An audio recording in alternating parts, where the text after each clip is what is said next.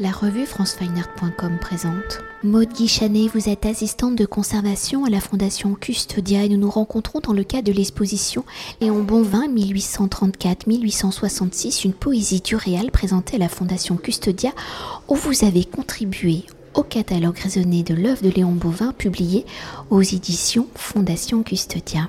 Alors présentant environ 60 œuvres hein, sur les 116 connues et repérées à ce jour, le travail de Léon Bonvin, je rappelle ces dates, 1834-1866, disparu tragiquement à l'âge de 31 ans, est une œuvre intimiste, rare, très recherchée par les amateurs où l'ambition de l'exposition Léon Bonvin 1834-1866, une poésie du réel, en publiant un catalogue raisonné de son œuvre, a donc pour ambition de faire découvrir l'œuvre très discrète de l'artiste ou sa production essentiellement dessinée pierre noire, encre, graphite, aquarelle et construite autour de son quotidien, celui d'un aubergiste où il travaille dans l'auberge familiale située à Vaugirard.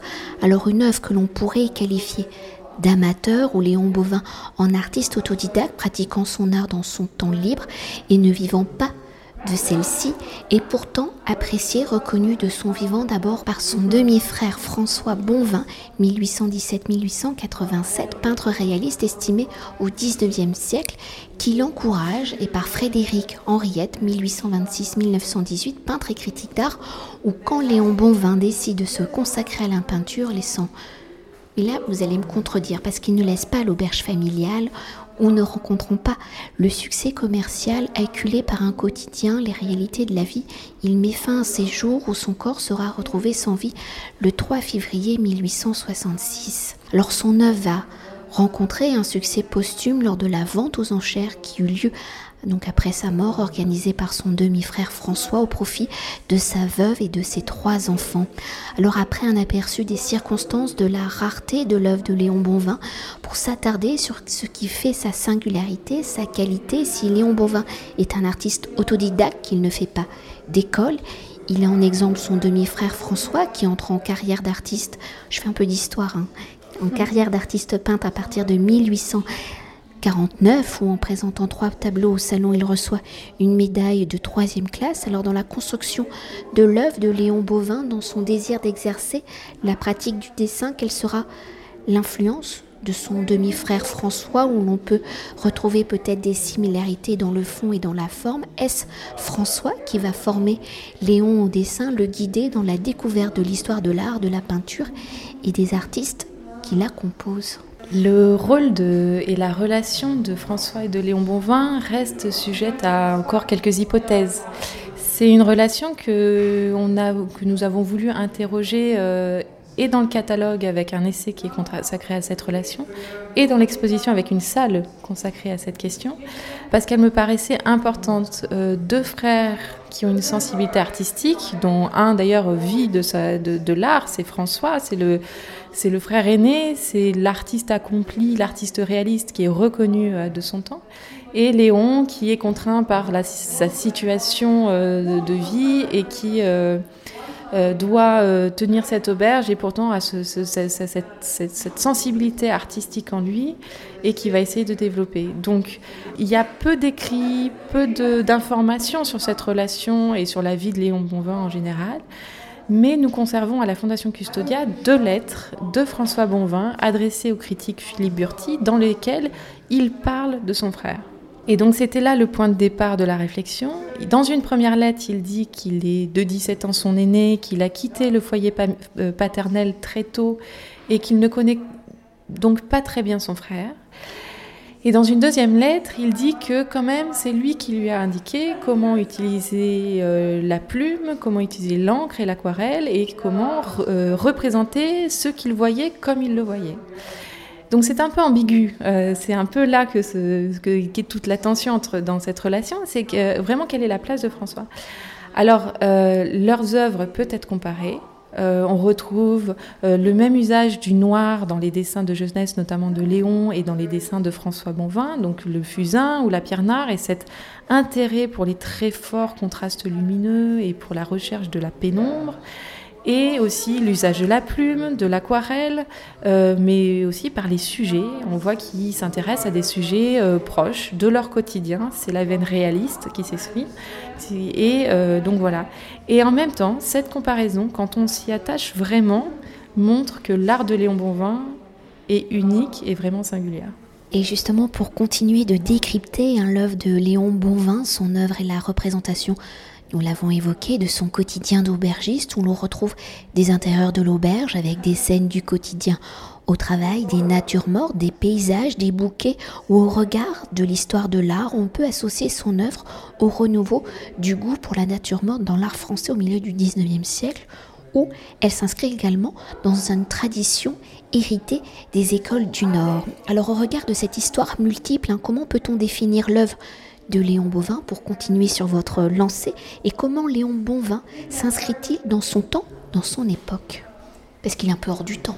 Il est un peu hors du temps. Il est à la fois ancré dans une des traditions. Alors, on a évoqué en effet la réaliste du 19e siècle qui remet au goût du jour, en ce milieu de siècle, par exemple, l'intérêt pour la nature morte.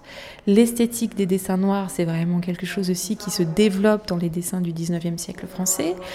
Euh, donc ces sujets, on le voit, le paysage aussi, on le voit s'inscrit quand même dans une tradition, dans une époque euh, qui est la sienne.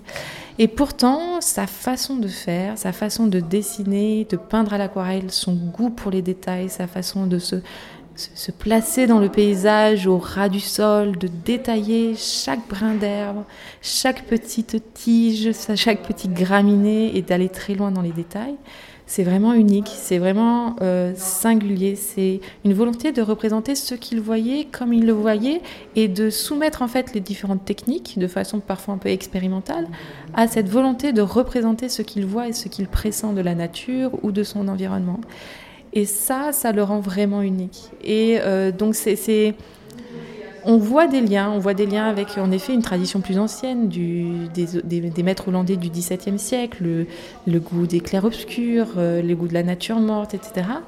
Mais il y met de, lui-même et en fait, en y mettant autant de, sa personnalité, il se détache complètement du reste de la production du XIXe siècle. Oui, parce qu'on imagine qu'avec son activité euh, d'aubergiste hein, dans euh, un Paris euh, qui n'est pas euh, le Paris que l'on connaît. Hein. Girard, euh, c'est de la pleine campagne. D'ailleurs, dans ses œuvres, ça se ressent. Mais on a, enfin, on a le sentiment qu'il n'a pas forcément d'aller voir ce qu'il se passe ailleurs. Et pourtant. Alors c'est vrai qu'il a un, périmètre d'action très réduit. Alors il, ne voyage pas, il reste autour de son auberge. Il est peut-être contraint par son travail et il peut pas s'échapper, prendre des vacances.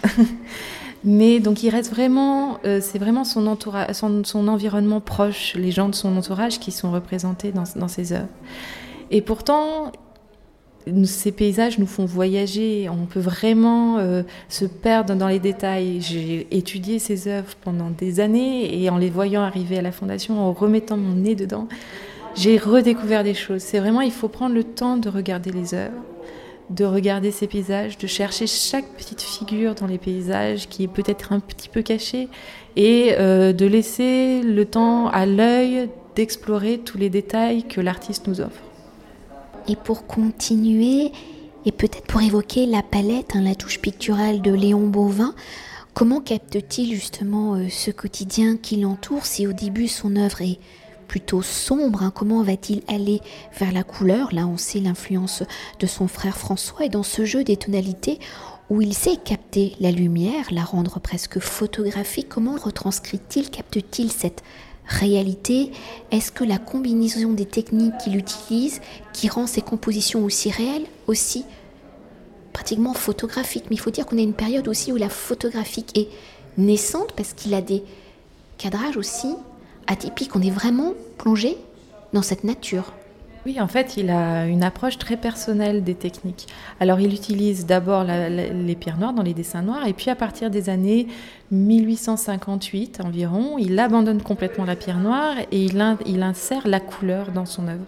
Alors, ça passe d'abord par surtout des lavis d'encre, de l'encre brune essentiellement, la gouache un petit peu, et ensuite vraiment c'est une explosion de couleurs dans ces natures mortes, dans ces paysages la Fondation Custodia conserve sa boîte d'aquarelle on a fait analyser les pigments et on a reconstitué avec des pigments actuels, des, des, petits godets actuels, euh, la palette de Léon Bonvin pour donner vraiment ce sentiment de la couleur euh, utilisé par Léon Bonvin. Et toutes ces techniques qu'il a à sa disposition, euh, l'aquarelle, l'encre, euh, la gouache parfois qu'il rajoute, et puis la gomme arabique qui est une sorte de vernis qui vient en fait donner de la profondeur. Il les mélange en fait. si un arbre lui apparaît gris en plein hiver, il prend son graphite et il va repasser l'arbre euh, au crayon. Si un paysage est complètement recouvert de givre, il va prendre sa gouache blanche et recouvrir chaque tige de, gouache comme si c'était vraiment du givre qu'il déposait sur les œuvres. Et donc c'est ainsi qu'il cherche vraiment à représenter ce qu'il voit et de le rendre le plus fidèlement possible. Et c'est vrai que ses cadrages, euh, ses compositions, sa façon de se positionner par, euh, par rapport à son sujet peut faire penser à des instantanés photographiques. Euh, là, vous l'avez dit, la, photographie commence à se développer. Alors, est-ce qu'il en a eu connaissance, on, on, c'est difficile à savoir. Mais en tout cas, euh, c'est à la fois du, pleinement ancré dans le 19e siècle, à la fois moderne et d'un modernisme naïf et poétique qui nous séduit complètement.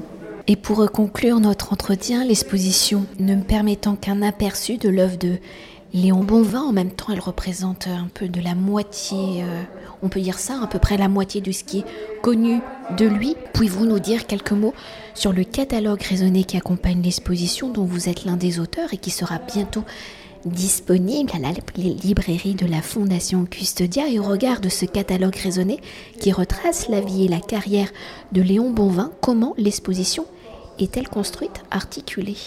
Alors, le catalogue raisonné, donc le catalogue de l'ensemble de l'œuvre qu'on a pu retrouver de Léon Bonvin, est composé d'abord de six grands essais introductifs.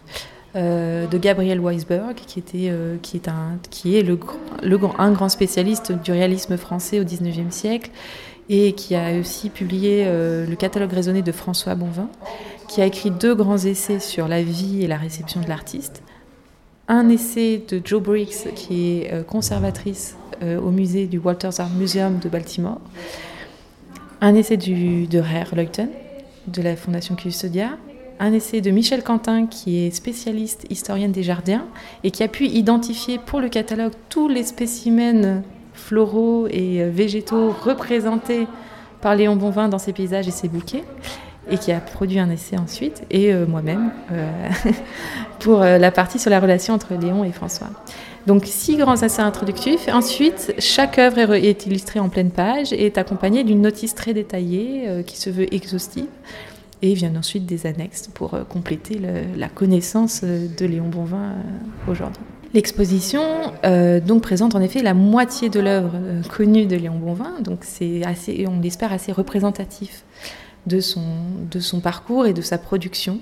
Euh, c'est chronothématique. Donc, euh, on, commence avec les premières œuvres de jeunesse et puis on voit tous les thèmes développés par Léon Bonvin, toute la sensibilité qu'il a su y mettre. On s'intéresse aussi euh, à sa postérité, son destin tragique et comment le, milieu parisien, culturel parisien et, les, et aussi aux États-Unis ont pu réagir à sa vie et à ce destin. Et enfin, une dernière petite salle consacrée à ses relations entre frères et artistes, entre Léon et François. Merci beaucoup. Merci. Cet entretien a été réalisé par franceweiner.com.